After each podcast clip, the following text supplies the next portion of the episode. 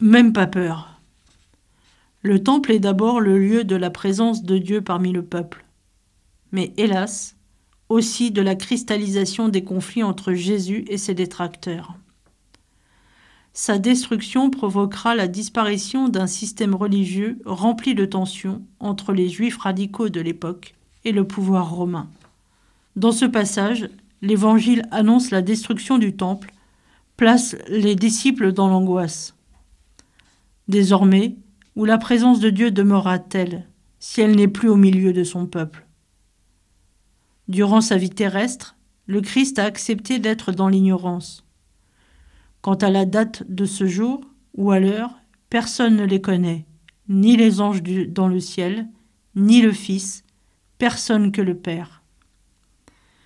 Le Christ nous invite à accepter de ne pas maîtriser tous les éléments de l'existence et s'en remettre à la volonté du Père. Des événements effrayants se préparent et Jésus a peur de voir ses disciples s'égarer.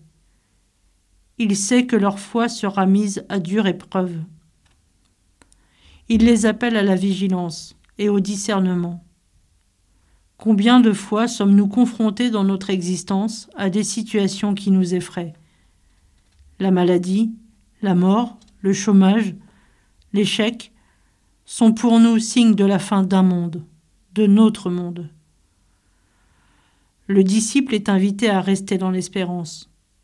Ne pas s'effrayer de ce qui nous sera donné de vivre n'est possible que si nous gardons confiance dans le Christ. Que notre cœur ne se trouble pas, croyez en Dieu, croyez aussi en moi, nous redit Jésus.